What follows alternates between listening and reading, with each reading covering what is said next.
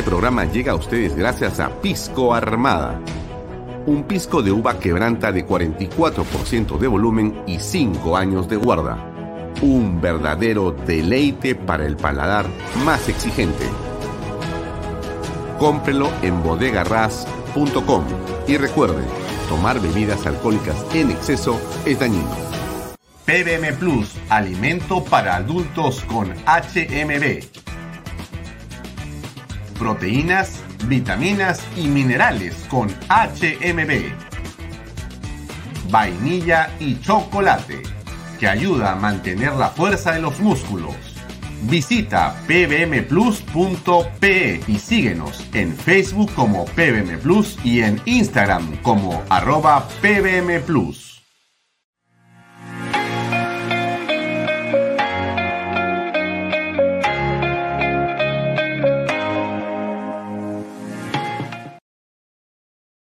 Bienvenido a la familia Sarcleti. Contamos con más de 20 años construyendo momentos especiales en más de 21 establecimientos ubicados en Lima y provincias. Tenemos la variedad de carta más grande para compartir en familia, con amigos o simplemente tomarte un tiempo para ti. ¿Estás listo para vivir la experiencia Sarcleti? Cumple el sueño de tu casa propia en las Lomas de Yura. Paga desde 935 soles mensuales, con todos los servicios agua potable, luz eléctrica, pistas y veredas. Comunícate por WhatsApp con una de nuestras asesoras o visita nuestra página web gprperú.com. Tu familia e inversión cómodas y seguras en las lomas de Yura. Indupark, lotes industriales desde 300 metros cuadrados. Págalos en 6 meses sin intereses. Indupark Crece con los expertos en desarrollo. ¿Qué tal amigos? Muy buenas noches. Gracias por acompañarnos. Bienvenidos a una nueva edición de Bahía Talks por Canal B, el canal del Bicentenario. Mi nombre es Alfonso Bahía Herrera y estoy, como todos los días, con ustedes aquí en el canal B, el canal del Bicentenario. ¿Qué tal? Irma Graham Chichisola, a ver, a ver quiénes se han conectado con nosotros hoy día. Déjenme mirar un ratito para saludarlos, ¿no? Hoy es viernes, hay que saludar a todos también. Todos los días, pero hoy es viernes. Vamos a ver. José Luis Lozano, Quirós, ¿cómo estás? Un gusto. Gracias por acompañarnos. Cuéntenme desde dónde se conectan los primeros minutos para entrar en calor lentamente. Jorge Chan Sánchez también, ¿cómo estás? Gracias por estar con nosotros. Muy amable. Eh, gracias. Eh, contador Juvenal Cruz Carvajal, ¿cómo te va? Gracias, José Luis Lozano Quirós. Muchas gracias por acompañarnos. Como todas las noches, José Nureña Osorio también está con nosotros hoy. Jean Paul eh, Morales, si nos pueden decir de qué lugar se conectan, sería ideal, de qué ciudad se conectan, porque estamos ya en el sur del Perú. Ahora les voy a contar cómo estamos creciendo y cómo seguimos avanzando. Es un gusto realmente eh, contarles novedades positivas siempre sobre Canal B. Eh, gracias a AZL, que siempre estás ahí. Gracias por, tu, por tus comentarios continuos, por tu participación en este programa. A Irman Graham Chichizuela, ¿cómo te va? El buen Juan Carlos Sutor, que siempre nos acompaña. Gloria Sabache, mucho gusto. Valentina Axel, ¿cómo estás? También Gladys Polo, ¿cómo estás? ¿Cómo te va? Muchas gracias, Eric Rodríguez. Un gusto verlos a todos ustedes. Joseph Espinosa desde la Florida. Mira, qué lindo. Ana Cecilia Suazo Mantilla desde Toronto, Canadá. Espectacular. David Espinosa desde Washington, Milagros. Susaníbar desde allá. Surco, estamos cerca. Eh, Ricardo Figueroa, muy cerca, muy, muy cerca. Sergio Lata desde Houston, Texas. Espectacular. Desde Trujillo, la ciudad de la alegría, de las flores, ¿no es cierto? Eh, desde Trujillo es Sixto Sánchez, un gusto. También eh, Gloria Sabache, ya hemos dicho, desde Texas, desde Ica. Freddy Aybar nos acompaña. David Espinosa, Lima Surco, gracias, ¿cómo estás? Muchas gracias, muchas gracias. Aquí veo un saludo eh, desde Yokohama, si no me equivoco. Claro, Cecilia Matsuda, ¿cómo estás, Cecilia? Siempre nos comentas si estás acá en el programa, muchas gracias. San Juan de presente con Roger, Romer, perdón, Romer Gutiérrez, ¿cómo estás? Alcides Vidal, un gusto también desde North Carolina, Luis Rivera, desde Barranca. Tengo que ir a comer a Tato un tacutaco, eh, porque ese tacutaco de Tato es espectacular. Ya, ya iremos, ya iremos, ya iremos, ya iremos, ya iremos. Desde Iowa, en USA. José Grandes, ¿cómo estás? María de Negri Carnas, desde Iowa, nos está escribiendo. Otra vez aquí hay alguien más. Jessica Gordillo Quipe de San Juan de Lurigancho. Desde Surco, Eddie Strauss Grunenwald. Creo que ya no puedo seguir en esto porque si no se van a molestar ya. Demasiado saludo, ¿no? Desde Trujillo, siempre presentes. Yolanda Rita Esther Mostacero Caballero. Parece un poema ese nombre, muy bien. Eh, Normita Sadenly. Hola, Alfonso, dejando mi like. Muchas gracias. Valentina Olloa, un saludo también a ti. Bea, un gusto saludarte, siempre nos escribes. Muchas gracias por acompañarnos todas las noches. También desde Cusco, ciudad en este momento bastante complicada, pero poco a poco recobrando la paz y la tranquilidad. Evelyn Sumire. Y desde Lurín, Nilsa Guamani. Bien. Buenas noches a todos, gracias por acompañarnos. Nos pueden seguir en mis redes sociales, Alfonso Vallarrera, las redes sociales de Canal B, la aplicación de Canal B, la web de Canal B. Salimos por expreso.com com.p en directo. Estamos, como ustedes saben, también eh, entregamos los contenidos nosotros de video y audio eh, de este programa. Se entregan a PBO y PBO los distribuye por su ecosistema, por sus redes sociales los fines de semana y toda la semana también. También estamos eh, a través de Best Cable, canal 95. Best Cable, canal 95. Estamos en Yotaland, Yotalan es un eh, proveedor de cable eh, de fibra óptica que también tiene un sistema de cable, un, TOT, y también estamos ahí en el canal 95. también estamos ya desde el día de ayer, este es un anuncio muy interesante, estamos en Econocable y en Cable Más. Econocable y Cable Más también tienen la señal de Canal B. Eh, Econocable y Cable Más llegan eh, a dónde? Estamos en Puno, Juliaca, Arequipa, Bancay, Quillabamba y Chimbote. Y eso me parece eh, realmente es espectacular. En, en Econocable estamos en realidad en el 515 y en Cable Más en el 515 también para los que nos están siguiendo eh, ahora. Eh, y bien, eso es lo que tenemos. Esta red eh, sigue creciendo. Estamos seguros que muy pronto vamos a estar en Claro TV y si Dios quiere Movistar y seguiremos avanzando. nosotros seguimos creciendo en las redes sociales gracias a ustedes y este canal que es en realidad un esfuerzo bastante modesto, pero con mucho cariño y con mucho entusiasmo, eh, va creciendo, ¿no? Va creciendo. Yo le digo, no le estoy pasando la mano a ustedes por si acaso, pero la verdad es esa. Si algo hemos hecho es que hemos contagiado de, digamos, el entusiasmo o la forma de hacer las cosas o de transmitir las cosas a ustedes que nos acompañan. Este canal no es sino la hechura de la gente, ¿no? la, eh, en realidad, el entusiasmo de las personas que nos acompañan cada noche en cada emisión de Vaya Talks y los diferentes programas en Canal B.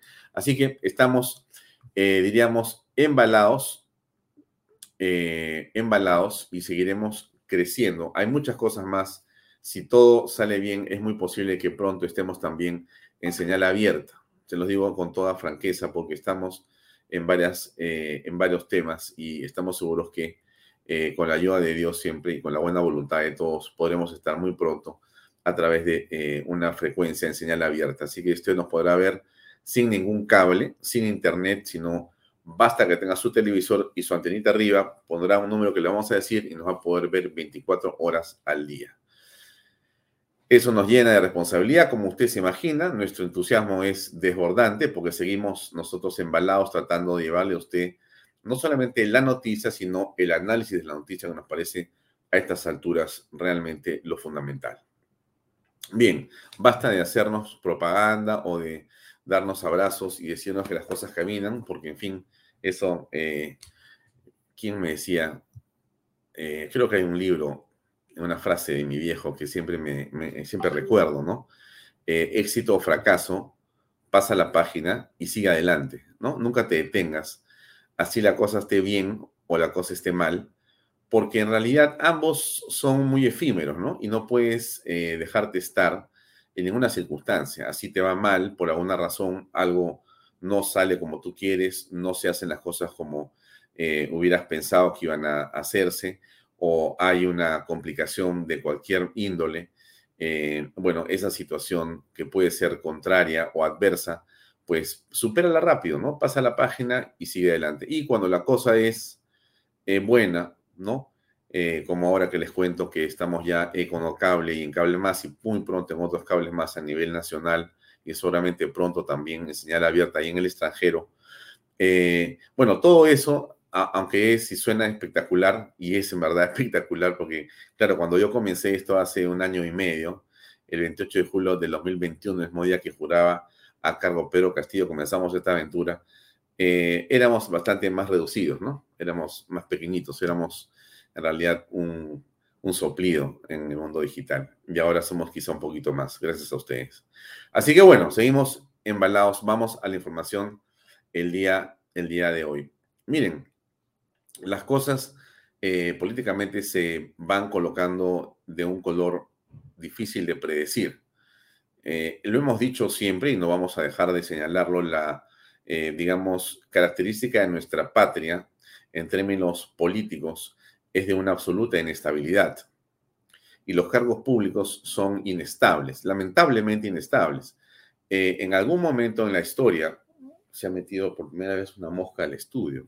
Qué extraño. ¿Y cómo ha llegado una mosca acá? Bueno, de repente es una mosca este, de enemigo. Bueno, ok. Entonces, le estaba diciendo, eh, resulta que, que es un mundo, es un país, es una, eh, digamos, sociedad, una coyuntura impredecible, ¿no? El Perú siempre es una, un, un, punto impredecible y en la política, en los últimos 10 años, el tema ha sido peor por circunstancias diversas, pero déjeme darle un aderezo y paso a los titulares y a los comentarios, que tengo muchas cosas que comentarle de hoy. Hay muchos videos muy impactantes que estoy seguro que a usted le va a interesar. Mi punto está en que yo le dije una vez y la voy a repetir nuevamente. Sí, de repente es una, una, una, una, Bueno, eh, yo le decía que quizá lo que existe más hoy en día es en realidad la telefonía celular, ¿no? La capacidad que tenemos para poder eh, eh, comunicarnos, opinar, conocer, grabar, subir a Internet, compartir. Y esa viralidad y esa, digamos, omnipresencia de la gente en la eh, opinión pública mediática o electrónica o virtual hace que, digamos, los niveles de exigencia, la velocidad de la opinión vaya más rápido de un lado a otro. La instantaneidad de los sucesos que son vistos en directo cuando ocurren, la reacción de la gente en el acto, hace que las cosas realmente hoy sean en política eh, mucho más sensibles, son hipersensibles. Eh, no eh, le estoy hablando por hablar. Si usted recuerda, el 5 de abril, em, el día anterior en la noche, a, a, eso de las 11 de la noche, el que era presidente, Pedro Castillo, da un mensaje a la nación y señala que va a haber una eh, toque de queda al día siguiente y que hay una inmovilidad eh, obligatoria para todos los peruanos. La gente dijo de ninguna manera. Y salimos todos a caminar a pesar de lo que había dicho el señor Pedro Castillo, en ese momento presidente del Perú. ¿Hubo una coordinación de un partido político? No. ¿Hubo una coordinación de un movimiento determinado? No. ¿Qué fue lo que hizo que todos marcháramos por decenas de miles o de repente más gente y nos fuéramos a la bancada o a la, avenida o a la Plaza San Martín. ¿Qué hizo eso? ¿Qué, qué movilizó a personas desde sur como Terrico, Chorrillos, San Juan de Gancho, San Martín de Porres, eh, diferentes lugares de la ciudad? ¿Cómo se movilizaron? ¿Por qué lo hicieron? ¿Hubo una campaña de alguien? ¿Hubo eh, algún líder que los movilizó? No. Fue algo que, si bien es cierto, tiene un grado amplio de espontaneidad, también es cierto que tiene un alto grado de virtualidad en la convocatoria. Y eso creo que es algo que no tenemos que dejar de ver y escuchar. Por eso es que voy a sonar contradictorio, pero la vida es así, pues es a veces contradictoria, ¿no? Por eso es que nosotros en Canal B tenemos tanta fe en lo que hacemos con el tema de las redes sociales y el mundo digital, porque eh, en realidad el sueño, por lo menos que yo tengo, es que usted pueda vernos siempre en su teléfono celular. Y yo quisiera que cada vez que usted quiera enterarse de algo nos pueda ver en su teléfono y acompañarlo siempre a usted en su teléfono. Sería nuestro ideal y vamos a lograr hacerlo. El próximo año vamos a estar mucho más juntos que este, se lo aseguro con noticias y con muchas más cosas importantes, pero mi punto está en que fíjense ustedes los niveles en los que hoy día la exigencia está. Ocurre algo y la gente reacciona en el acto. Reacciona en el acto. El día del golpe de Estado, el día 7, se esperaba al presidente y sus ministros en eh, el, Palacio Legislativo a las 3 de la tarde. El presidente a las 11 y 38 11 y 40 de la mañana, decide tomar la decisión de leer el discurso en su oficina en Palacio de Gobierno. ¿Cuánto tiempo duró el golpe de Estado? Usted sabe perfectamente, más o menos una hora y media a dos horas hasta que se lo detiene en Garcilaso de la, Boga, eh, de la Vega, ¿no es cierto? Al costado de Plaza Vea, ahí muy cerca de, eh, en el centro de Lima, ¿no? Eh, se le comunica por radio o por teléfono o por celular a los custodios del presidente, eh, interviene SWAT y el equipo de la Policía Nacional que eh, reconducen al presidente hacia, hacia la prefectura. Pero, pero, y todo esto que ocurría, ocurría casi instantáneamente. O sea, la instantaneidad de la televisión, la capacidad de estar conectados vía Internet, lo que pasa con las noticias, la intensidad, la, la, velocidad en que las cosas ocurren y la manera como usted se entera y opina e interactúa y se genera un espacio de diálogo y de interacción y de opinión es muy grande. Y usted está conociendo lo que pasa, sintiendo, transmitiendo y compartiéndolo con sus propios grupos en WhatsApp, en Twitter, donde sea que, ocurra. Y esto, todo esto que tiene una enorme trascendencia para nosotros, los, los problemas que nos importa, ocurre en segundos o en milisegundos.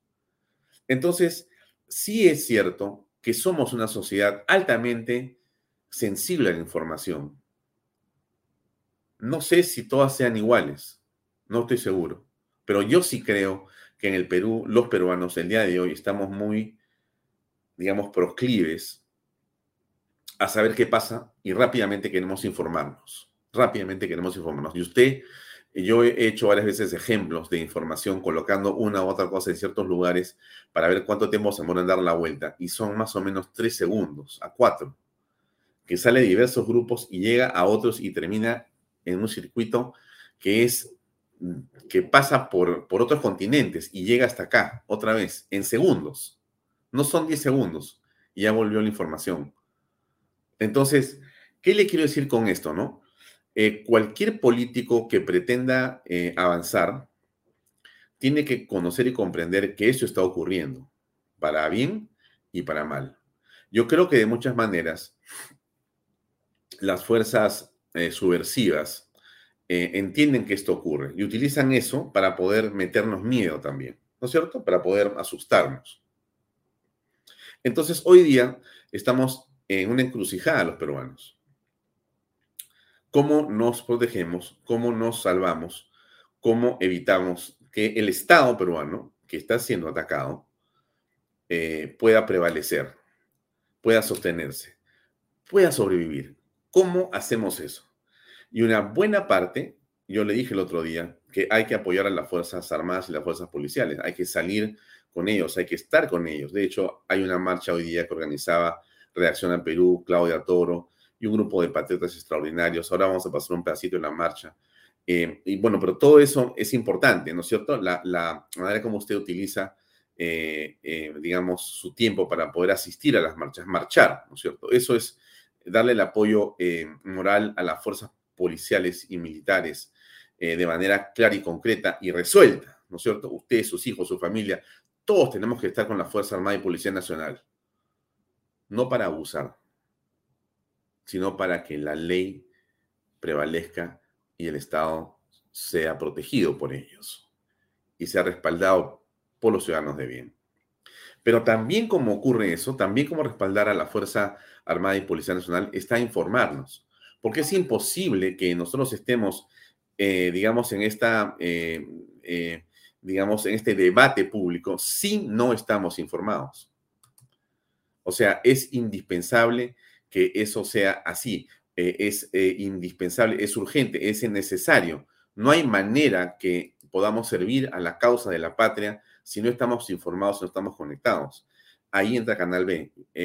estamos tratando de llevarles Em, a un noticiero el próximo año, eh, o sea, en 15 días más o 20 días más en las mañanas y continuar ampliando esto. Es muy difícil, se lo digo con franqueza.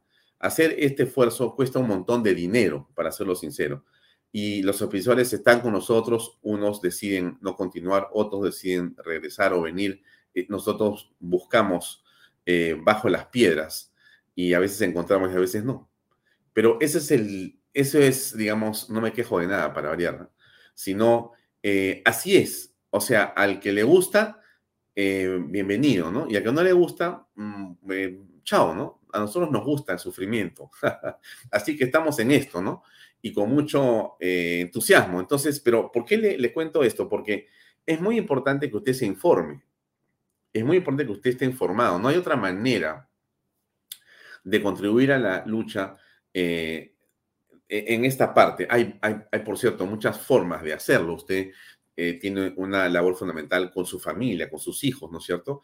Con sus amigos, con, el lugar donde trabaja, donde estudia, en el círculo de influencia. Por supuesto que usted tiene la obligación de debatir, de corregir, de, de, perseverar en sus argumentos, de tener los argumentos claros, de estar informado para saber qué está pasando, de estar y tener una posición clara frente a los hechos, de haberla razonado, de haberse, de haberse, de haber leído y de haber entendido y de haber comprendido lo que ocurre en el país y en otras partes. O sea, su obligación como ciudadano no solamente es pagar los impuestos y portarse bien, sino informarse para ayudar a poder generar los espacios de verdad donde se necesitan. Por eso es tan importante los medios de comunicación, por eso tienen una, una parte esencial cuando, cuando distorsionan la verdad, cuando confunden a la gente, cuando hay gente que dice tonterías, tonterías los jóvenes pueden creer porque a veces tienen menos experiencia que los mayores, han vivido menos, los mayores tienen más experiencia, saben dónde están las cosas, qué es lo que ha pasado antes y pueden argumentar mejor. Bueno, ahí estamos. Entonces, esto le digo porque, porque hay pues una vorágine de información tremenda y usted tiene la, digamos, oportunidad de enterarse. Síganos siempre, esté con nosotros, nosotros estaremos también con usted para poder eh, informarlos cada día mejor.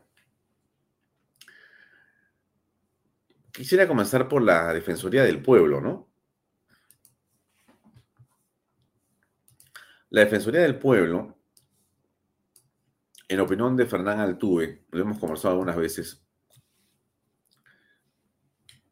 no tiene una, gran utilidad, ¿no? Como él lo ha mencionado, ¿no? A veces yo también eh, tengo esa, esa percepción. Em, no estoy seguro bien eh, dónde se encuentra la Defensoría del Pueblo.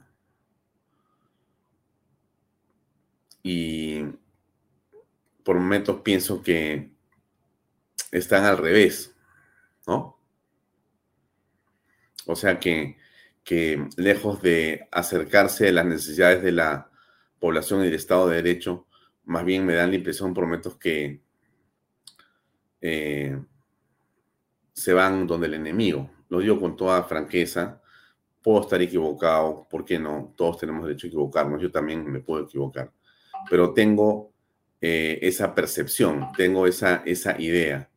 Y, la, señora Rebollar, que es eh, Eliana Rebollar, que es la defensora del pueblo, eh, que está por encargo, porque en realidad el defensor del pueblo dejó de ser, pero no se ha podido votar el defensor del pueblo que la reemplace tengo la impresión que tiene una sensibilidad eh, y a veces una intencionalidad cargada contra la Fuerza Armada y Policía Nacional, y más bien la siento con un tufo determinado. Es mi impresión, seguramente equivocada, pero por lo menos es lo que yo, lo que yo eh, pienso, ¿no? Y entonces hay mucha información que ella eh, difunde y dice, y entonces quiero comentar esto de hace unas horas. Me informaron, dice, que helicópteros sobrevolaron o, o sobrevolaban la ciudad de lanzando bombas en Ayacucho, ¿no? Bombas lacrimógenas. Esta situación genera un recuerdo muy doloroso en Huamanga. Ahí tenemos, ahí hemos sufrido el terrorismo. El ejército peruano va en apoyo de la policía, quien tiene control del orden público. No entiendo a la señora Rebollar. Me imagino que ella tiene seguramente un rol que cumplir o quiere hacer currículum para después postular a una ONG eh, de estas caviares izquierdosas. A veces pienso eso, con todo respeto lo digo también, ¿ah? pero bueno, tengo derecho a pensar ¿no? y a opinar. Y entonces, eh, eh, y entonces ¿por, por, qué, ¿por qué digo esto? No? Porque inclusive la Defensoría del Pueblo está ya en el modo de denuncia a los militares. ¿no? En Ayacucho ya han comenzado a hablar de denuncias penales contra la Fuerza Armada que ha actuado en defensa de nosotros para liberar el aeropuerto, por ejemplo. ¿No? Demandamos ese inmediato de hechos de violencia en protestas sociales y pedimos a las Fuerzas Armadas y Policiales actuar conforme a la Constitución y la ley. Sí, sí, sí, sí, sí, sí, sí. Em, eh, todo eso nos parece eh, que es muy plausible de parte de ellos, pero les quiero comentar algo más, ¿no? Para que ustedes vean a ver en qué estamos. Miren, les voy a mostrar algunos videos del día de hoy, de hace unas cuatro horas. Son varios videos de lo que prepara la gente, porque hay que diferenciar claramente la protesta de la subversión. No, no, no podemos decir que todo lo que está pasando en el país eh, es subversivo. No, lo que nosotros decimos aquí, y es claro, es que la protesta no solamente es es constitucional, sino eh, es posible que haya gente muy molesta por muchas razones. Bueno, todo eso eh, me parece bien. Yo lo dije aquí en este programa, eh, es, es, hay que, o sea, uno puede protestar, debe protestar. Todos debemos protestar. Lo que no podemos hacer es subvertir el orden.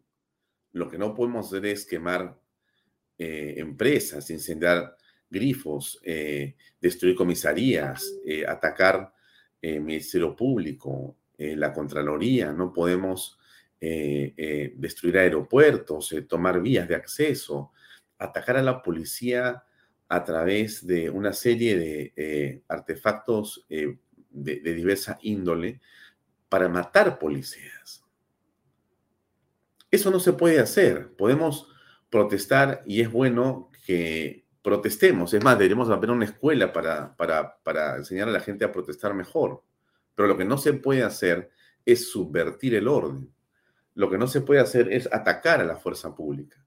Menos cuando estamos en un estado como el que nos encontramos, de absoluta sensibilidad o hipersensibilidad, y menos cuando eh, el presidente Dina eh, Ercilia Boluarte ha dicho que hay un estado de emergencia porque lo necesitamos cuando hay un toque de queda que es indispensable para restaurar el orden en la nación, cuando se dice va a salir la Fuerza Armada para apoyar a la Policía Nacional.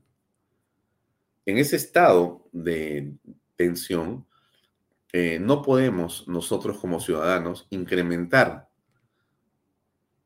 y ponernos en un plano de violencia, porque eso solamente va a traer una desgracia. Ya hay 18 muertos. 18 muertos la mayoría de ellos en Ayacucho. Pero miren ustedes lo que está pasando. Miren, les muestro a estos, eh, bueno, ciudadanos subversivos, no sé cómo llamarlo, haciendo bombas molotov. Mira cómo están haciendo su No, eso están haciendo bombas molotov en Ayacucho hace unas horas. Bombas que después han sido utilizadas para quemar una serie de locales de en la Plaza de Armas, si no me equivoco, eh, también del Poder Judicial o creo que la Contraloría, o algunos juzgados o fiscalías. Pero ustedes ven, ¿no es cierto? Claramente, ¿no es cierto? ¿No? Están haciendo los cócteles, ¿no es cierto? Son botellas de bebidas gaseosas cargadas con combustible, que tienen mechas y se van y se las llevan y explican cómo usarlas. Tienes ahí alguien que nos está eh, adoctrinando, que nos está enseñando cómo hacer y te explican cómo disparar, cómo botar la bomba, esto es altamente peligroso. Esto mata a una persona.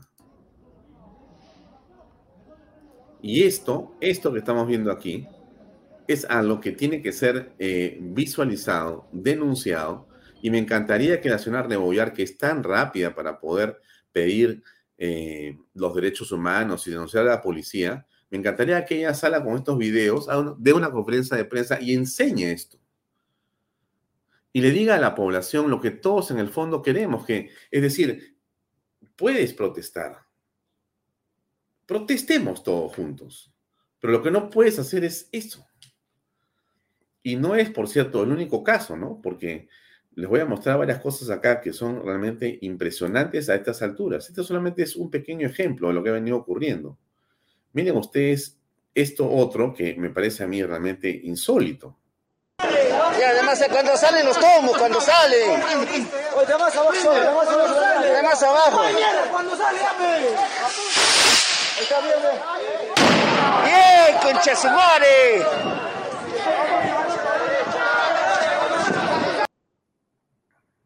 Se lo repito. Mire usted. Mire usted, es una botella que tiene una mecha, que tiene pólvora, que tiene un proyectil que ha sido construido para ser disparado. Le prenden la mecha y sale una, realmente es una especie de misil. Cuando salen los tomos, cuando salen. Oye, más abajo, más abajo. Más abajo. Cuando sale, Está bien, ¡Bien, concha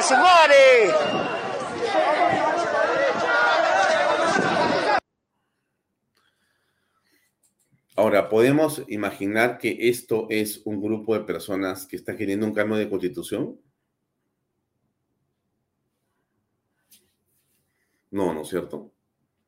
Yo creo que eh, el que eh, tiene, digamos, eh, y usa y arma bombas Molotov y después el que este, este lanza, lanzacohetes o este mortero hecho en casa, este mortero doméstico, lo fabrica y dispara seguramente 10, 20, 30 o 100 de estos cohetes contra la policía, no está buscando que se en las elecciones. Aquí hay un deseo de destruir el Estado, de matar policías, de matar soldados.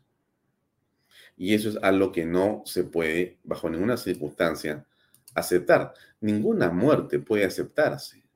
No es que la del el ciudadano común y corriente valga más o menos que el de un miembro de la Fuerza Armada o Policía Nacional, bajo ninguna circunstancia. Ninguna muerte puede ser ni aceptable, ni deseable, ni valorada mejor que otra. ¿Qué nos va a pasar si hacemos una cosa así? No se puede aceptar. Pero la pregunta que yo le hago a usted también, y yo le pido que eso lo haga usted también en su familia, en el grupo de amigos que usted tiene, es muy simple. ¿Cómo podemos imaginar, cómo podemos pensar, cómo podemos tratar de mejorar nuestra patria, nuestro país, si no respetamos la ley? Si frente a los hechos que nos pide la policía, la Fuerza Armada, que es eh, respetar el orden, no estamos dispuestos bajo ninguna circunstancia a aceptar de esa manera las cosas. Y por el contrario, nos ponemos en una condición de subversión.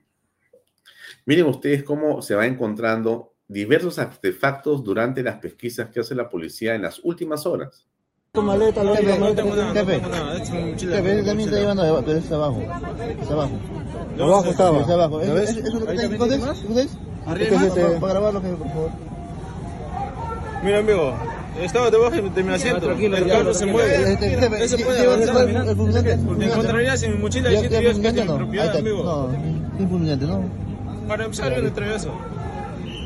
¿Por qué estaban debajo de tu asiento entonces? Desconozco, señorita. Desconozco el asociado. Fulminante y. Ya. No, claro, yo te entiendo, pero tienes que entender. Claro, este y vale, esa huevada estaba ahí, no sé. Y tú mismo te diciendo, pues esta huevada, ropa chiquita, yo no te uso esta ropa. Pregunta tú de qué es este polo, porque esta camisa me quién más va a hacer. ¿Ya? Quédate acá mejor para que te quedes acá mirando, no a ser que entre más. Dinamita. que encuentran en los vehículos, en los camiones, en los buses que vienen a Lima. Dinamita.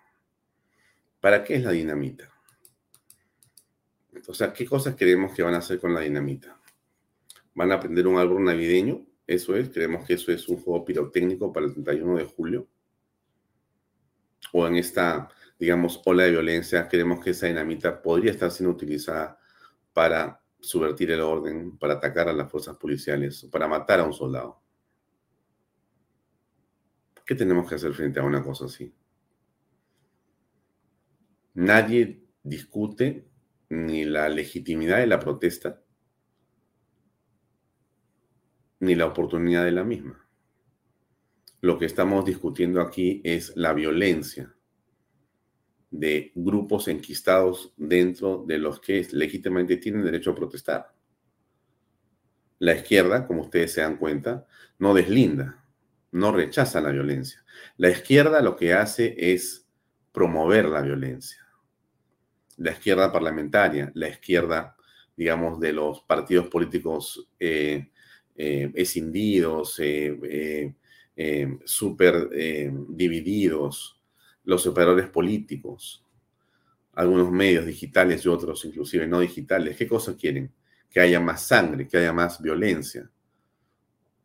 La izquierda no se para, insisto, la izquierda no dice, hay una parte de la protesta que es buena y condenamos la violencia. Lo que ellos condenan es a la policía y a la Fuerza Armada poniendo orden, igual que la Defensoría del Pueblo. Qué curioso. Cuando todos debemos estar parados eh, en un lugar exigiendo que se cumpla la ley para todos, existe alguien que más bien lo que hace es denunciar a los que buscan hacer cumplir la ley. Es impresionante, ¿eh? es impresionante. Pero eso no es todo, le muestro más cosas. Mire. ¿Qué estaba votando, llevando?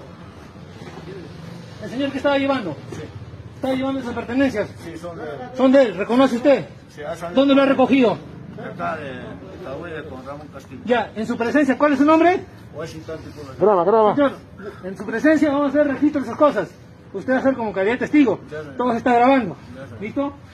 En este instante vamos a hacer, hacer el registro de, lo, de las cosas que al parecer tendrían un ilícito penal. Grave, grave, grave, ustedes apoyen, apoyen. Grave, grave, por favor. Grave, grave, apoyen, apoyen, también grabar. La mochila de color café, de marca, de marca Multi. Ya en su interior se va a proceder a hacer el registro. Primer bolsillo, negativo. Segundo bolsillo, vacío. Bolsillo más grande. Un, un morral de color azul, color Nike. En su interior, espacio por favor. Una bolsa negra. Una bolsa blanca. Uy. Señores. madre. Puta madre. A la mierda. Del cañón, del cañón, del cañón. Un armamento. Grave, grave. Marca Glock. Hagan espacio, por favor, señores. Marca Glock. Sin abastecer. Sin, sin munición. Un revólver. Marca Colt. Sin municiones. Una pistola Taurus. Sin abastecer.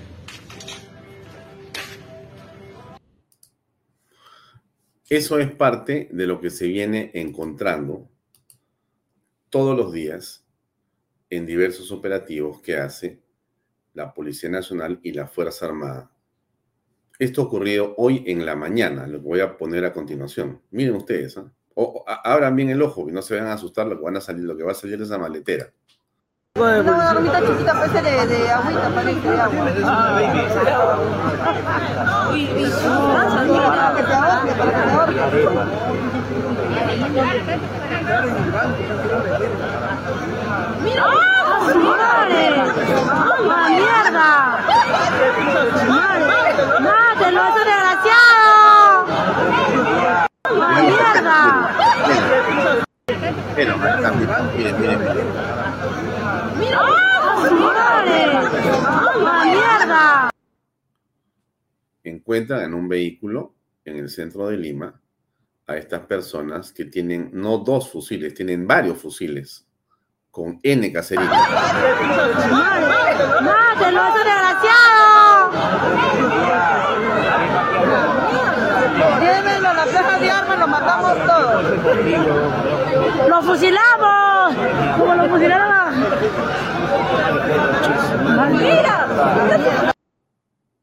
Mm.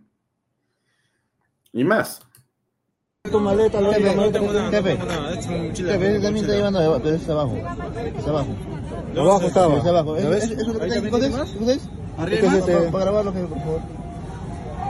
Mira, amigo, estaba debajo de mi asiento. tranquilo, el carro se mueve. Este, Eso sí, puede avanzar. encontrarías en mi mochila y si dirías que es propiedad, amigo. No, fulminante, ¿no? Para empezar, yo le traigo eso. ¿Por qué estaban debajo del cociente entonces? Desconozco, señorita. Desconozco, desconozco mi asociado.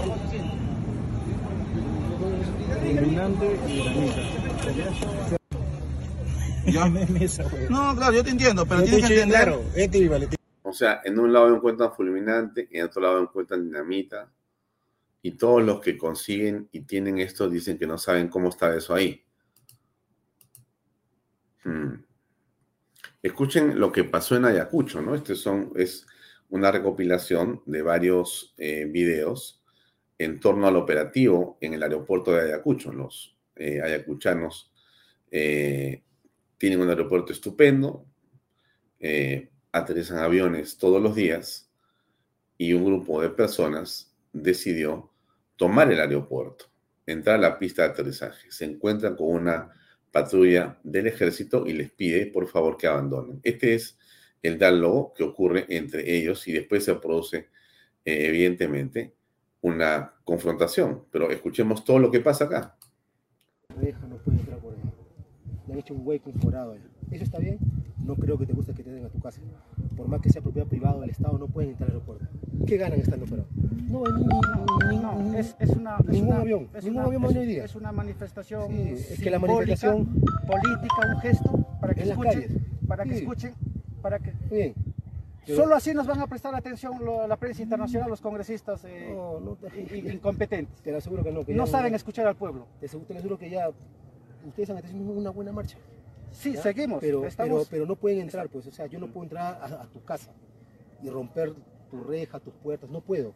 Son tus derechos, por favor. El que entiende. Hagan la marcha por la Comandante, yo- calle. yo ¿Cuál le- es el problema de entrar le- acá? le- Acá no los ve, no les escucha nadie. sí, nos Entonces ustedes, están- entonces en la calle nos ahí van a los hacer- ven, ahí, nos ustedes- van a hacer pero acá no que- pueden entrar. hemos- vamos a avanzar y no, y no queremos tener problemas, no queremos tener este, vía accidentados, no queremos tener eh, lastimados. Por favor, Nos- ustedes, nosotros somos del pueblo igual que ustedes. ¿ya? Entonces, pues, no, por favor, retírense. Normal, le están escuchando. No sé por qué el, el empeño de venir a un a- aeropuerto y querer entrar que, por todos por lados favor, pareciendo... En media, una hora nos retiremos, por favor, yo cosa. me comprometo. a- Nos- nosotros somos Me- del pueblo, también hora. estamos para cuidarlo, pero Media así no lo podemos también cuidarlo. Ya. Mira, ya, por favor. Mira, tengo tu palabra. Sí. Tengo tu yo, voy- palabra. yo les he conversado, por Ya, favor. tengo tu palabra. Pero si hay uno o dos que pueden provocar que es. No, pero tú, tú pon el orden. Sí, yo- la mayoría orden. sí está Tú pon conmigo. el orden. No, tú La pon el orden no. ahí a todos. Por eso, Si no, no. ¿para qué has venido? Para, Sí. Porque eres el, que- el Claro. dirigente.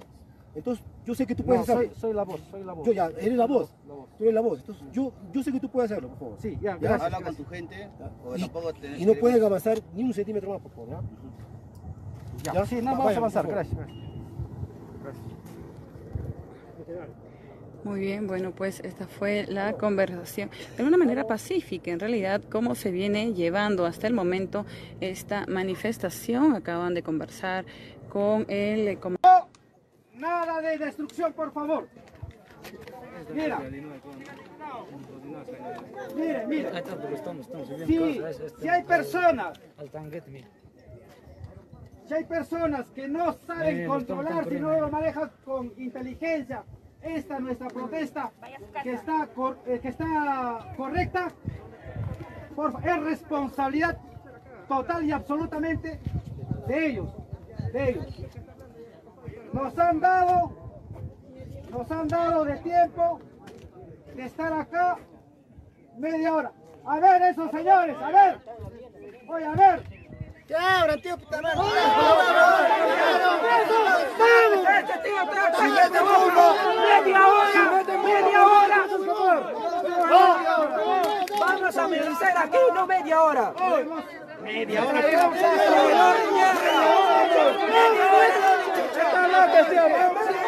Muy bien, bueno, pues esta es la respuesta de las personas ante el mensaje que eh, se ha llevado. Estamos observando aquí en imágenes también que una parte de que una parte ¡Media hora! ¡Media hora! Vamos a meditar aquí, no media hora. Media hora.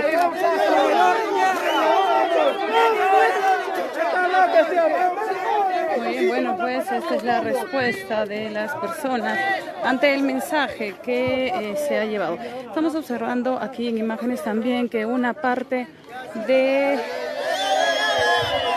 que una parte estoy transmitiendo en vivo.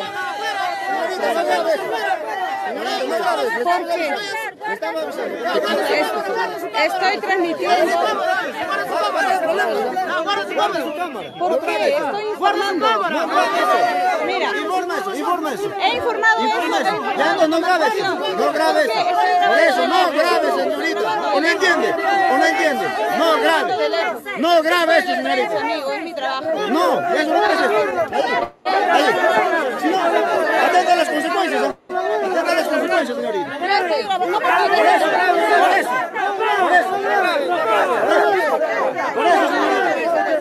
¿No? Me toquen, esperen. inicio hubo una conversación entre este señor que estamos viendo que ya se está retirando, quien se presentó pues como dirigente, como dirigente de, de eh, estos manifestantes. Pero al ir y llevar estos mensajes, la población se ha enardecido. La población se ha enardecido y y está muy molesta. Hace unos minutos también trataron de agredirme, me han roto mis gafas, pero nosotros continuamos con la transmisión aquí desde el aeropuerto Alfredo Mendivil. En realidad, eh, el pedido, la conversación... Usted me imagino que se da cuenta perfectamente de cuál es el escenario en que se desenvuelve esta situación que hemos visto. La Policía Nacional, la Fuerza Armada tienen que, obviamente, proteger un activo estratégico que es un aeropuerto. Un aeropuerto no es eh, un parque de diversiones, un aeropuerto no es un pequeño espacio eh, que no tiene importancia. Un aeropuerto es eh, tan importante como una central hidroeléctrica, como eh, una, digamos, área donde se produce el agua potable, como los medios de transporte, como las vías de acceso, etcétera.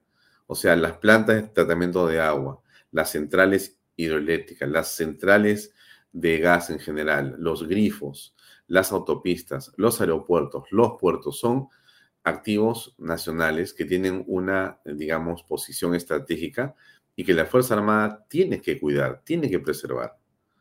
En esta situación que usted aprecia aquí, se produce una larga conversación, no hemos puesto toda la conversación, pero se produce una larga conversación entre los efectivos eh, de la Fuerza Armada que han sido enviados para desalojar a estas personas y les piden que por favor, o usted ha visto violencia acá, o usted ha visto aquí algún tipo de amenaza. Lo que le dice los dos eh, personas o oficiales al mando es, tienen que desalojar y le da un tiempo prudencial. No sigan avanzando, porque esto ocurre a la mitad, esta conversación ocurre a la mitad, a la mitad de la pista de aterrizaje en el aeropuerto. Ya el ingreso solo a una pista de aterrizaje ya merecería que te detengan una semana, 15 días o un mes. Acá les piden a los señores, por favor, desalojen, porque la orden mía como miembro de la Fuerza Armada está en decirles, señores, tengo que dejar esta pista libre para que pueda ser utilizada. Hay decenas de personas que quieren utilizar el, el- el aeropuerto. Hay niños, mujeres, adultos, ancianos, enfermos, etcétera. ¿Qué derecho tienes tú a cerrar un aeropuerto, a tomar un aeropuerto, a destruir un aeropuerto, a querer quemar un aeropuerto? ¿Qué parte de la protesta involucra destruir estos activos que son de todos los peruanos? ¿Dónde está acá la señora Rebollar?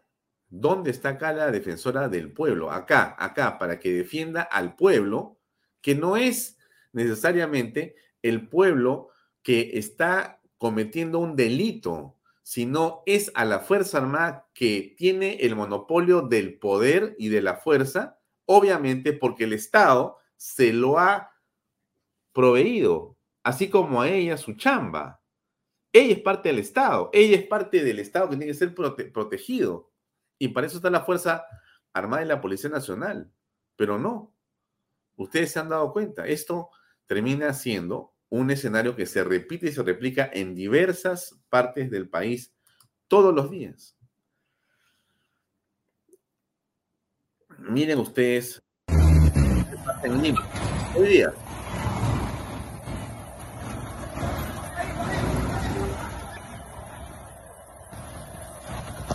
El Escuadrón de Emergencia Norte acaba de detener a estos dos sujetos, los cuales portaban un arma de fuego, ¿no? Abastecida. Este es el vehículo recuperado.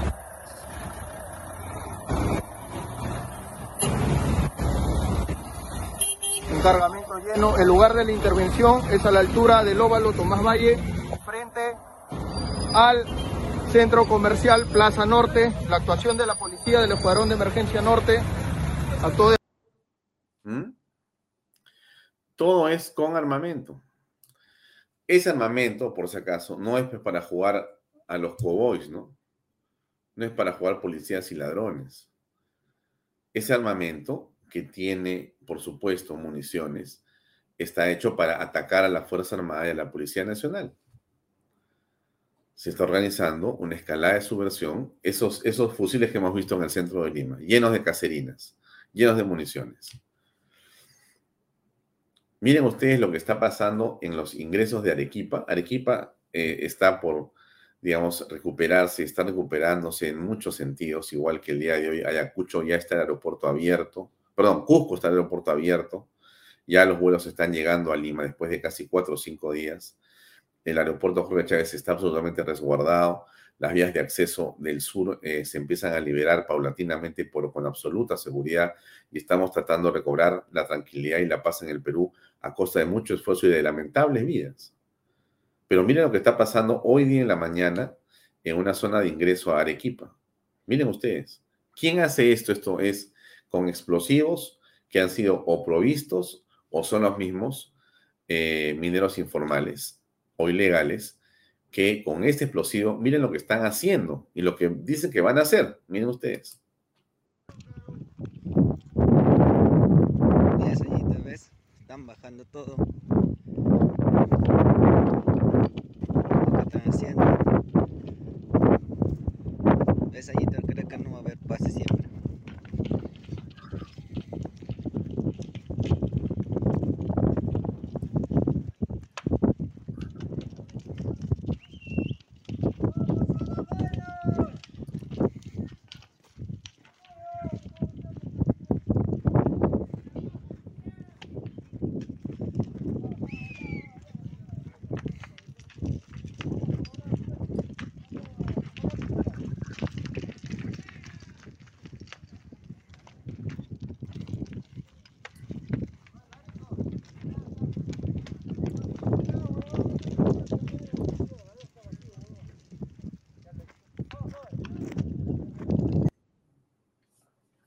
¿Qué cosa han dicho estas personas o qué se extrae de información aquí, ¿no? Cuando hemos visto esto, hemos preguntado, oye, ¿qué ha pasado? ¿De dónde viene esto? Esto es.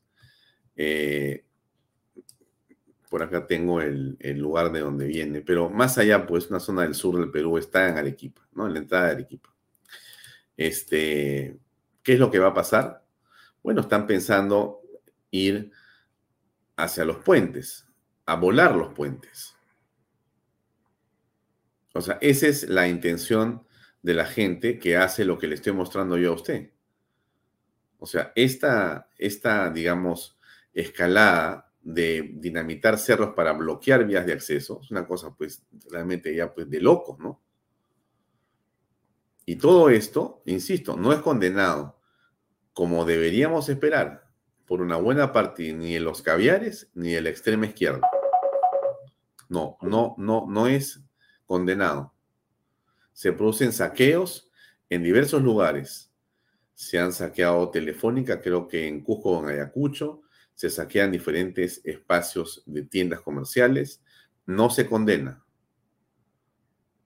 Más bien continúan eh, eh, los congresistas de Pedro Castillo, ¿no? Llamando a la subversión en la práctica.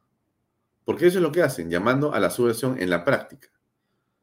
Y haciendo lo posible desde el Congreso para que no se pueda llegar a ningún tipo de acuerdo, porque lo que, ellos, quieren es solamente una cosa a estas alturas. Ya se, se olvidaron por otro caso de Pedro Castillo. Ya Pedro Castillo no existe. Este, ¿Cuál es el punto? No? Ellos tienen la obsesión de pensar en la famosa Asamblea Constituyente, porque saben que ese es el camino para subvertir completamente al Estado peruano y ponerlo de rodillas. Como ustedes saben, han atacado la comisaría de Andahuaylas con explosivos. Ustedes ven los tipos de explosivos que son. ¿Cómo es que nos ponemos de acuerdo? ¿Cómo se puede dialogar con gente así? Hoy día había una marcha por la paz, muy importante, Claudia Toro, una mujer de una tenacidad y una intensidad realmente encomiables, ha logrado nuevamente, junto con muchas personas más, no es solamente, la pongo a porque la conozco, pues, pero está mucha gente ahí que ha estado en la marcha. Le pongo un minuto y medio para que vea usted cómo hay cada vez más peruanos en diferentes partes del país que han decidido con claridad eh, apoyar como debe ser y como lo hemos dicho aquí, a la Policía Nacional y a la Fuerza Armada. Acá está Claudia Toro con un equipo muy grande de muchos colectivos y de gente que también ha estado marchando hasta esta hora en diferentes partes de Lima. Han venido también del interior, de Huamanga, de Ayacucho, y queremos preguntarte cómo es el sentir de nuestros peruanos, nuestros hermanos al interior del país, porque dicen que las regiones están a favor de Pedro Castillo, y yo estoy segura que no es así. En Huamanga, en toda nuestra tierra del sur, hay tergiversación, lo que es la prensa alternativa y lo que son prefectos y subprefectos han engañado a nuestros paisanos, a nuestra gente ahí. Han tergiversado todo. Ellos no creen, ellos creen que Castillo es un santo y eso es falso, señores. Ayacucho, Apurímac, Huancavelica, Junín, Recapaciten, hermanos. El Poder Judicial se encargará del señor Castillo porque él ha delinquido, ha cometido errores y dejémoslo en la mano de la justicia. Basta de eso. Taitai, ¿en quechua voy a decir? Taitai, mamaikuna, ayacuchano, ñuganchik hakanchik llaqtarunam. Amana kaita, kainata, iskaynenchikmanta sepinako soncho, policíapas, ejércitopas, paykunapas churinchikmi, chickme, warman chickme. Basta ya, señores. Taytay mamay, ama engañachikuykichu. Chay gobierno regional, wan, chay subprefecto kunawan, paykunawan. No hay que creerlos. Wakin hayuya yuyarikuspa muchka. ¡Que viva la democracia! ¡Que, viva! ¡Que viva la democracia! ¡Que viva! Honor y gloria para nuestra policía y fuerzas armadas honor y gloria para nuestros policías y fuerzas armadas. ¡Que viva! ¡Que viva! Gracias. Hay una gran marcha que ha estado eh, ocurriendo, pero le cuento esto de hace un minuto nada más. La ministra de Salud, ¿no? Pidiendo que, eh, digamos, necesita trasladar eh, personas heridas desde Andahuaylas, de Ayacucho, y no se puede y pueden morir si no los trasladas. Una cosa impresionante. Escuchen ustedes. Desde, desde Ayacucho, eh, en principio comentarle a la población que nosotros como Ministerio de Salud, cumpliendo con nuestro deber, hemos tenido que asistir al Hospital Regional de Ayacucho porque ha llegado a su máxima capacidad operativa. En ese marco hemos trasladado más de 20 mil litros de cloruro más de 360 kilos de medicamentos, insumos, equipos y también 20 brigadas de eh, médicos especialistas y entre paramédicos. Eh, con relación a las um, referencias, efectivamente hoy deberíamos haber trasladado a dos pacientes, uno de Huandahuaylas y otro de Ayacucho, pero por los disturbios y, no hemos podido trasladarlos. Son pacientes que requieren tratamiento quirúrgico porque hay lesiones a nivel arterial. Es muy difícil y doloroso ver esta situación, que entre peruanos este, estemos dañando nuestra integridad, no solamente física, nuestra integridad social. Nos ha costado tanto tiempo construir la paz y ahora entre peruanos nos vemos enfrentados. Nada justifica esta situación de violencia. Usted... Es verdad, nada justifica esta situación de violencia, pero ese es el problema que estemos apreciando cuando se cierran los aeropuertos, cuando se bloquean las vías, el desastre es garantizado, eso lo saben los subversivos. Están bloqueos estratégicos, ¿no? Eh, por eso es que hay una sola cosa que hay que hacer aquí, es ponerse en el lado de la ley y empoderar y proteger, déjeme decirlo así, proteger a la Policía Nacional y a la Fuerza Armada. Ellos nos protegen, nosotros los protegemos. La única forma de recuperar el país y de poner orden es esa, no hay otra forma. No hay otra forma. Y la Asamblea Constituyente es básicamente la llave para destruir la patria, para destruir la patria. Si algo tenemos que evitar, no es cambiar la constitución, ¿ah? porque hay, no sé, pues 30 enmiendas que hay que hacerle, pero no es vía una asamblea como la plantean toda la izquierda radical, que lo que quiere realmente es destruir y apoderarse del país. Eso es en realidad lo que están buscando. Bien, eh, vamos con eh, Hugo Guerra y la conversación con él y seguimos adelante. Ahí va. ¿Qué tal, Hugo? ¿Cómo estás? Gracias por acompañarnos en Vaya Talk. Muy buenas noches. Muy buenas noches, Alfonso. Como siempre, un gusto estar con ustedes en Canal B. Hugo, la última vez que conversamos fue hace unos 10 o de repente 15 días. Eh, estamos en una situación distinta. Los hechos políticos en el Perú se han sucedido de una manera dramática en realidad. A estas alturas, eh, Pedro Castillo Terrones, eh, un presidente que duró 17 meses en el gobierno, después de un golpe de Estado que propicia el 7 de diciembre y eh, luego de 10 eh, días eh, detenido, finalmente ha sido, de acuerdo a la sentencia del juez Juan Carlos Checli y al pedido de la Fiscalía, detenido y está encarcelado preventivamente por 18 meses. Esto es algo que de muchas maneras modifica o cambia el tablero de la política nacional. ¿Cuál es tu análisis de estos hechos ocurridos hasta la detención de Pedro Castillo? Bueno, la detención de Pedro Castillo es eh, consecuencia de su propio eh, acto golpista. Acá no hay medias tintas. El señor Pedro Castillo eh, pretendió convertirse en dictador, pretendió disolver el Congreso y por sí y ante sí pretendía hacer reformas de todo el sistema eh, político constitucional peruano. Por lo tanto, lo que eh, correspondía era eh, lo que hemos visto, que se le detuviese y que se le empezara a procesar judicialmente. El proceso ha sido impecable. Se ha hecho con todas las garantías de ley no solamente en el contexto eh, peruano, sino con las garantías que exige el sistema interamericano de derechos humanos. De modo que cualquier versión respecto a abuso eh, del poder o respecto a la integridad y la seguridad de Pedro Castillo es simplemente parte de la propaganda comunista que no tiene nada que ver con la realidad. Mm. Han ocurrido una serie de hechos. Quizá uno de los eh, más em, notables en relación a sus verdaderos sentimientos ha sido eh, la llamada telefónica al presidente López Obrador, llamada telefónica que ha sido eh, de alguna manera, mejor dicho, que ha sido corroborada públicamente en una conferencia de prensa por el presidente López Obrador y que además ha traído como consecuencia la visita a la DINOES, donde estuvo recluido Pedro Castillo del embajador de México para efectivamente confirmar el pedido de asilo que éste había solicitado. Pedro Castillo da un golpe de Estado y tan pronto se da cuenta que no hay respaldo y que más bien está en medio de un gran problema, decide fugarse a México. ¿Queda esto corroborado o como dice el señor Guillermo Bermejo, en realidad decir eso es una tontería?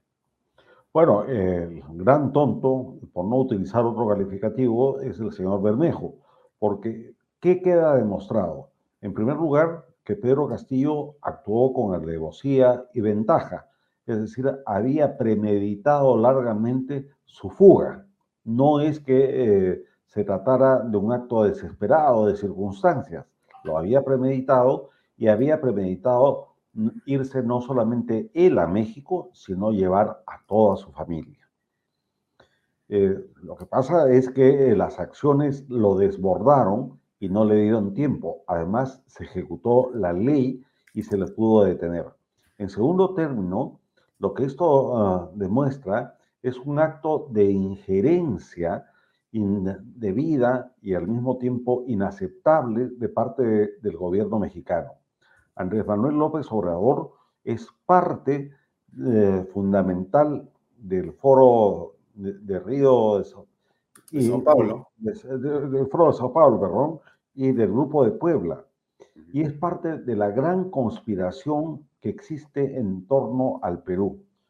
en este momento estamos literalmente enfrentando una guerra en dos niveles, el de la insurrección y la subversión terrorista interna y el complot internacional eh, que tiene el interés de tomar al Perú como centro para eh, mantener la nueva hegemonía de la izquierda marxista latinoamericana. Y eh, afortunadamente el gobierno de la señora Dina Boluarte ha tenido la reacción un poco tardía, pero la reacción correcta de eh, suspender las relaciones eh, con México, retirar a nuestro embajador. Y lo que nunca debió aceptarse es el acto de injerencia de que un embajador extranjero fuera hasta el lugar de detención de Pedro Castillo. Eso eh, ha sido una falla grave, pero felizmente ya está superada. Frente a eso, ¿cómo valoras más bien la presencia en Palacio de Gobierno de otros 20 embajadores y también la presencia y la comunicación y el apoyo público tanto del gobierno de Estados Unidos a través de sus embajadores y también de Reino Unido. ¿Cómo lo aprecias? Yo creo que eh, es clarísimo. Cuando he dicho que hay una conspiración internacional contra el Perú, me refiero expresamente a la conspiración que auspicia el Foro de Sao Paulo y el grupo de, Puebla más el Runa Sur. Recordemos que, los países involucrados en esta lucha eh, subversiva en la región son Colombia, México, Argentina, Bolivia, eh, Honduras, que ha sido arrastrada, y eh, eventualmente lo será Brasil si Lula llega a instalarse en la presidencia. Del otro lado de la comunidad internacional están aquellos países que aún teniendo posiciones diversas de izquierda o de derecha, respetan los principios sagrados del derecho internacional, el artículo 2 de la Carta de Naciones Unidas, de no intervención, de no injerencia en asuntos internos de otros países y de libre determinación de los pueblos. Por lo tanto, eh, el equilibrio internacional se está dando. Mira el caso singularísimo, por ejemplo, de Chile. Chile es un país definitivamente gobernado por una izquierda bastante dura, pero el señor Boris no se ha atrevido a desconocer la, legitimidad del gobierno peruano y de las decisiones constitucionales que nosotros adoptamos. Ese es un ejemplo de una buena conducta internacional. Pero la guerra política se está dando en esos niveles. Técnicamente deberíamos estar hablando ahora de una guerra multidimensional. Hmm. Entonces, eh, es evidente que eh, estos países, me refiero a Venezuela, Argentina, Colombia y Bolivia, pretenden eh, utilizar al Perú en realidad, porque Castillo es básicamente una suerte de accidente, ¿es correcto? Es, es correcto. Recordemos que Castillo es consecuencia del trabajo de la Coordinadora Continental Bolivariana, que encuentra en Castillo a un personaje casi por casualidad, pero que eh, le es funcional para unir a las diversas corrientes marxistas latinoamericanas. El interés eh, de, mantenerlo en el poder era para lograr la pretensión máxima que ellos tienen, que es la Asamblea Constituyente, es decir, para renovar, para modificar la estructura de la República Liberal del Perú y convertirla en un conjunto de autonomías bajo un gobierno central comunista, como lo que se intentó con la constituyente de Chile. Eh, además, está el interés geopolítico de esa misma izquierda de eh, unir las cuencas eh, del narcotráfico del Braem con la del Chapare y la nueva cuenca de cultivo de opio en la zona de Cajamarca. Eso sumado al espacio que está ocupando la FARC y Redenta en Colombia, haría de una América Latina libre, convertirla en una América Latina de narcoestados.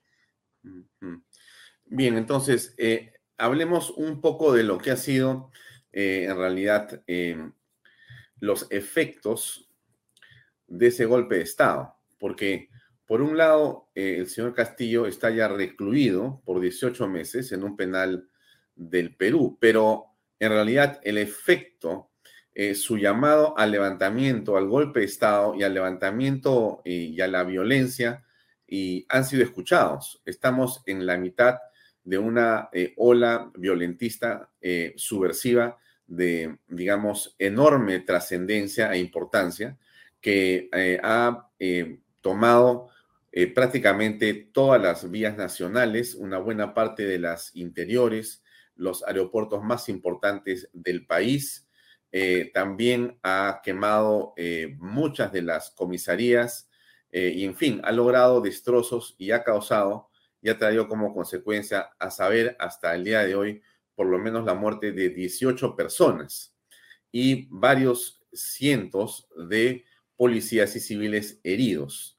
Y se descubre en las últimas horas, estimado em, eh, Hugo, eh, una cantidad importante de diversos tipos de armamento que tienen que ver con armamentos hechizos de todos los tipos, bombas caseras Molotov, bazucas caseras que han sido disparadas, granadas de, diferente, de diverso tipo que se han lanzado contra la policía, pero también ya en las últimas 48 horas, pistolas y también rifles el día de hoy en el centro de Lima, con diversas caserinas. Es decir, aquí hay eh, una lectura de algo, parece ser que se está armando, que tiene mucho mayor dimensión y un objetivo político clarísimo. ¿Qué opinas al respecto? El llamado no es propiamente de Pedro Castillo. Pedro Castillo otra vez es un accidente y como tal está siendo utilizado lo quieren convertir en un símbolo, lo quieren convertir en el Allende andino, pero eso es absurdo. Lo que ya había en curso desde hace mucho tiempo era la preparación de una guerra civil. Quienes advertimos de esto muchas veces no fuimos escuchados. Sin embargo, quisiera recordarte, querido Alfonso, lo que pasó eh, en medio de la campaña electoral para la segunda vuelta la policía hizo hallazgos de una serie, así le llamaron, de caletas, donde encontraban armas en el perímetro eh, periurbano de Lima. Es decir, locales, eh, huecos, eh, túneles donde había determinada cantidad de armamento. Armamento no solamente del tipo tradicional menor, sino incluso de ametralladoras y de, algunos uh, lanzagranadas. Todo esto ya nos eh, venía eh, sugiriendo que había un acto preparatorio de larga data. A eso hay que sumarle lo que ha sido más que evidente, esa caravana de camionetas 4x4 carísimas eh, eh, que han llegado a Lima desde el BRAEM con personal eh, violentista y con armamento.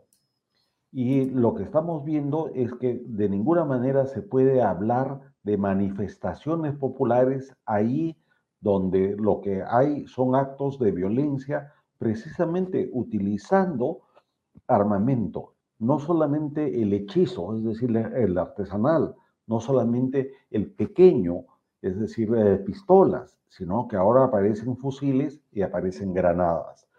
Eh, suena eh, terrible, y, pero quien quiera entender, que entienda, y quien quiera taparse los oídos, que lo haga. Pero estamos en el umbral de una guerra civil. La señora Dina Boluarte se demoró demasiado en aprobar el estado de emergencia, el cual desde mi punto de vista incluso debería escalar para hacer estado de sitio, es decir, para establecer el control político-militar de las zonas en emergencia. Desde la comodidad de Lima y desde la comodidad de un celular, de un Twitter o de WhatsApp, uno no se da cuenta de la verdadera dimensión de la tragedia que estamos viviendo. Es gravísimo. La violencia se está desbordando. Felizmente las fuerzas del orden, Fuerzas Armadas más Policía Nacional, sí tienen la capacidad de mantener esto bajo control, pero siempre y cuando haya un apoyo decidido. ¿De quién? De los patriotas y de los demócratas, dentro de las estrictas normas del Estado de Derecho. Mm. Ahora, frente a esto que está ocurriendo, hemos eh, visto eh, imágenes eh, realmente muy dolorosas sobre estos enfrentamientos y lo que hemos apreciado es que una institución de la importancia que tiene la Defensoría del Pueblo, en realidad parece más bien preocupada más en rápidamente establecer o denunciar penalmente a las fuerzas del orden, como por ejemplo las que han eh, tratado de eh, imponer y están haciéndolo en Ayacucho eh, frente a centenares de desadaptados y violentistas subversivos que han tomado el aeropuerto y que atacaban a las policías. no obstante, las indicaciones dadas, pero con mucha prudencia y con mucho cuidado, no han sido escuchadas y se ha producido un enfrentamiento han muerto varias personas. Y la Defensoría del Pueblo en realidad eh, decide denunciar a las fuerzas policiales.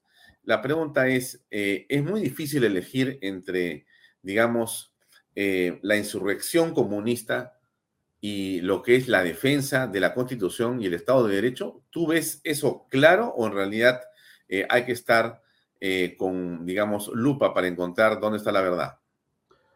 Acá hay varias cosas. En primer lugar, la claridad de los términos. La violencia la ponen los subversivos, los que quieren modificar de manera radical el Estado de Derecho y el Estado constitucional que existe en el Perú. La violencia la ponen los terroristas, porque utilizan métodos de terror en su accionar eh, político. los muertos los ponen ellos, los que se han levantado en armas en contra de la República. La fuerza la pone la Policía Nacional y eh, las Fuerzas Armadas, porque la fuerza es un monopolio de las instituciones que están a cargo de la defensa nacional. Eh, no entender esto es no solamente ser miope políticamente, sino convertirse en cómplice del accionar eh, subversivo y terrorista. La Defensoría del Pueblo, en este caso, ha optado por la doctrina eh, de la Corte y la Comisión Interamericana de Derechos Humanos, que es proteccionista a niveles eh, hipertróficos, a niveles perniciosos de quienes se sublevan frente al orden establecido. Ellos tienen una ideología de origen marxista y en el, menor de los casos, el menor de todos ellos es que son de actitudes, como decimos en el Perú, caviares, es decir, de esa progresía que confunde los ideales eh, revolucionarios con eh, supuestos derechos imaginarios para subvertir el orden. Por eso es que la Defensoría del Pueblo en este momento no atiende al Estado de Derecho en el Perú, se convierte en eh, un escollo que debe ser eh, salvado desde el Congreso, desde el Ejecutivo, y que no debe afectar a las Fuerzas Armadas y a la policía. Y es por esto también que hay dos ministros que pertenecen a esa ideología que han renunciado. En buena hora que se vayan. Acá, para resumir todo, hay un principio que suena terrible, pero es bala o ley. Bala para aquellos que se levantan en contra del Perú. La ley para los ciudadanos que queremos vivir en paz y en orden, dentro de la Constitución. Mm. Ahora, frente a esta situación, es evidente la presión sobre Dina Boluarte. Una mujer que, eh, lo hemos dicho acá en muchas oportunidades, y creo conversando contigo también en varios foros, estimado Hugo, no está preparada aparentemente para gobernar el país. Pero el gobierno en el Perú últimamente ya no depende de quién está mejor preparado, sino a quién le toca y casi es una especie de designio fatal. Y en este caso, el designio ha ido sobre Dina Boluarte. La pregunta es si tú eh, ves a Dina Boluarte eh, avanzando eh, en medio de esta coyuntura extremadamente delicada, con la entereza suficiente, porque el día de hoy, como también es dominio público, hay dos ministros que decidieron apartarse del gabinete. Entonces, hay una situación que se presenta que es sin duda eh, un debilitamiento del propio gabinete en una coyuntura absolutamente delicada. ¿Cómo percibes los siguientes días de Dina Boluarte o temes, como algunos han dicho en Twitter ya, que Dina Boluarte podría renunciar? Mira, Alfonso, eh, frente a una situación de emergencia, o eres parte del problema o eres la solución. Dina Boluarte comenzó vinculada a Pedro Castillo Terrones. Dina Boluarte era la que preconizaba la, la, convocatoria a una asamblea constituyente ilegal e ilegítima.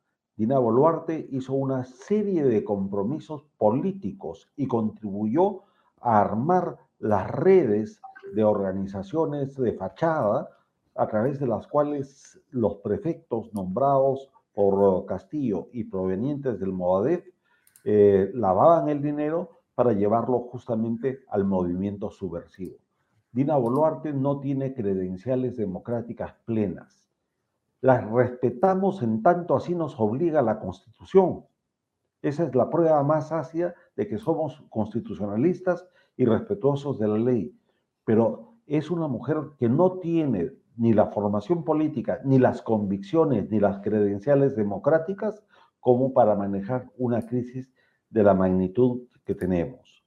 Por lo tanto, la renuncia de sus ministros nos está demostrando que ella hasta último momento ha apostado a soluciones contrarias a lo que necesita el Perú, a las soluciones caviares. Y más aún, sigue manteniendo en el, como jefe de la Dirección eh, Nacional de Inteligencia a un general retirado que es parte del problema.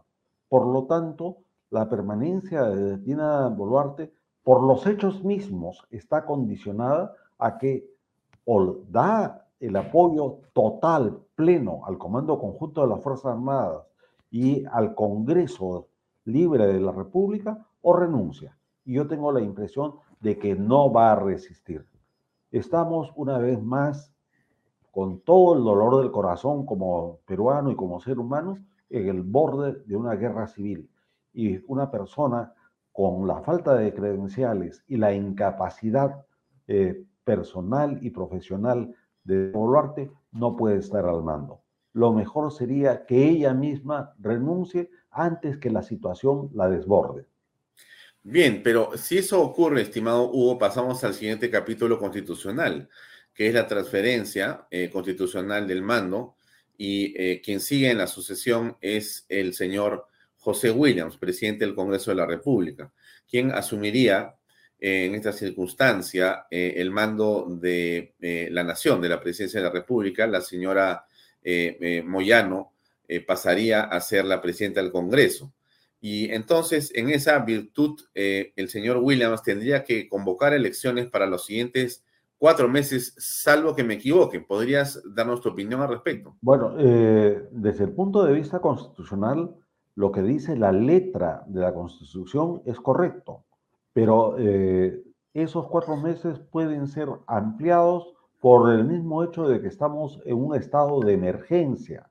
y ah, no se puede convocar a elecciones precipitadas sin reforma del sistema político, sin cambios en el sistema de instituciones, Jurado Nacional de Elecciones, OMPE y RENIEC, y bajo estado eh, de emergencia en varias eh, regiones y provincias del país.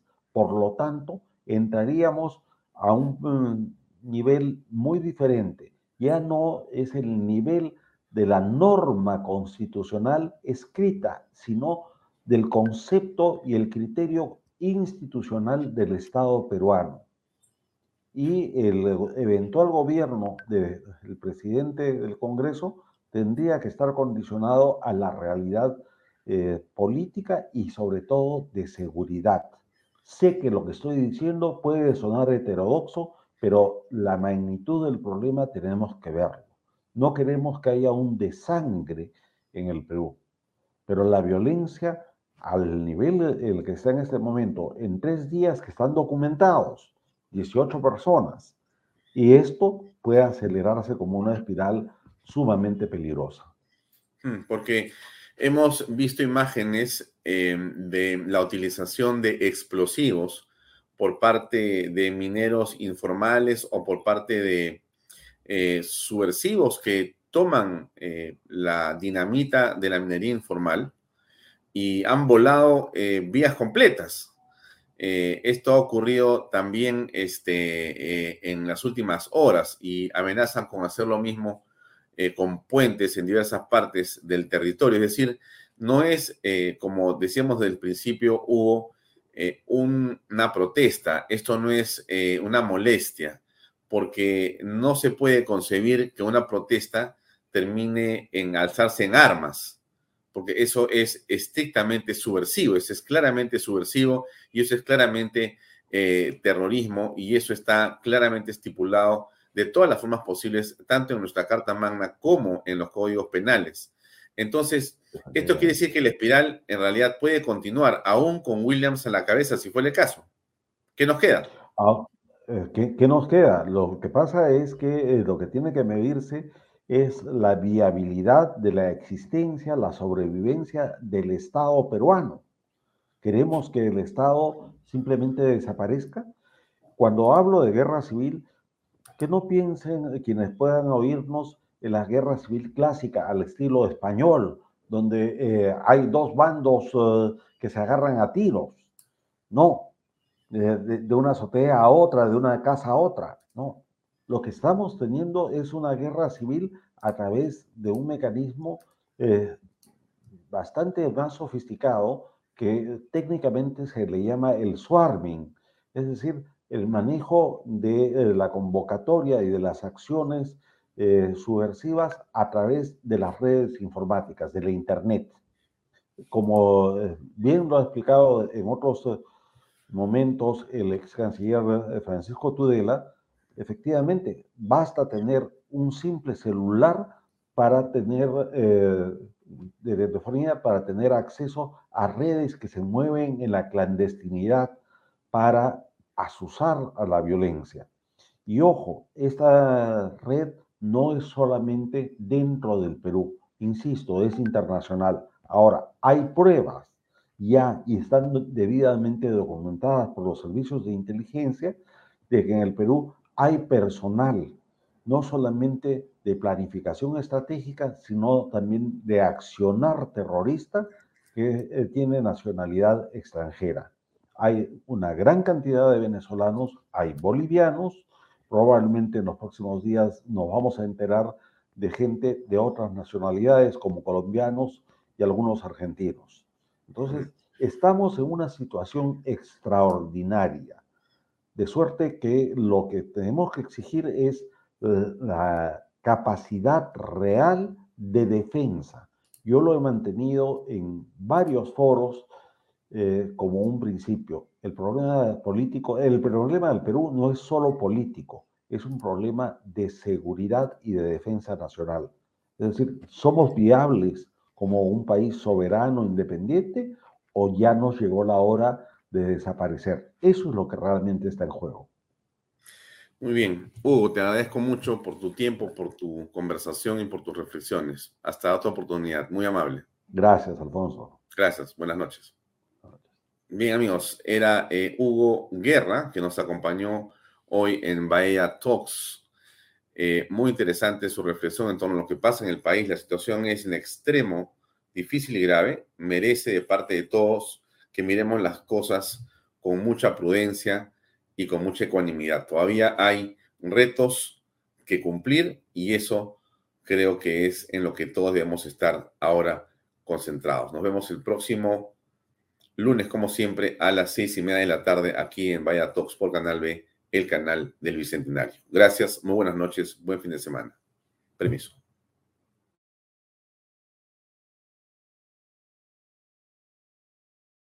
Este programa llega a ustedes gracias a Pisco Armada. Un pisco de uva quebranta de 44% de volumen y 5 años de guarda. Un verdadero deleite para el paladar más exigente. Cómprelo en bodegarras.com y recuerde, tomar bebidas alcohólicas en exceso es dañino.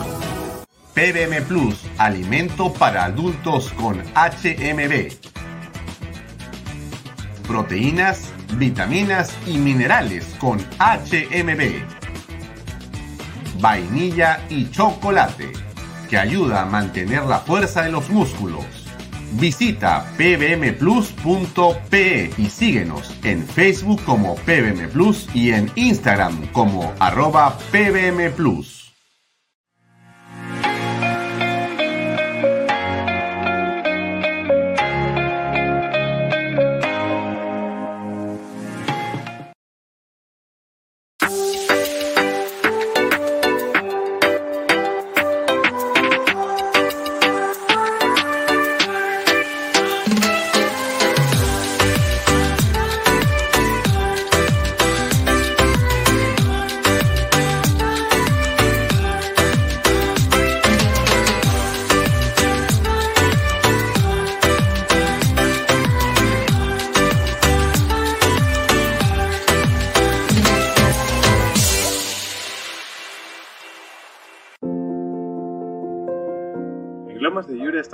Plus. de haber cumplido con el sueño de muchas familias peruanas. Por lo siguiente. Porque nuestros hijos tienen zonas seguras de esparcimiento y recreación. Porque gracias a los bonos de techo propio y nuevo crédito Mi Vivienda pagamos cuotas más bajas que las de un alquiler. Porque gracias al convenio con Foripol tenemos la tasa más baja a nivel nacional.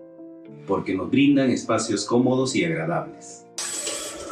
Porque contamos con los servicios básicos las 24 horas porque me permitió desarrollar mi negocio familiar. Así como estas y otras familias, los invitamos a que ustedes también formen parte de nuestro proyecto Las Lomas de Yura. Indupark, lotes industriales desde 300 metros cuadrados. Págalos en 6 meses sin intereses. Indupark, crece con los expertos en desarrollo.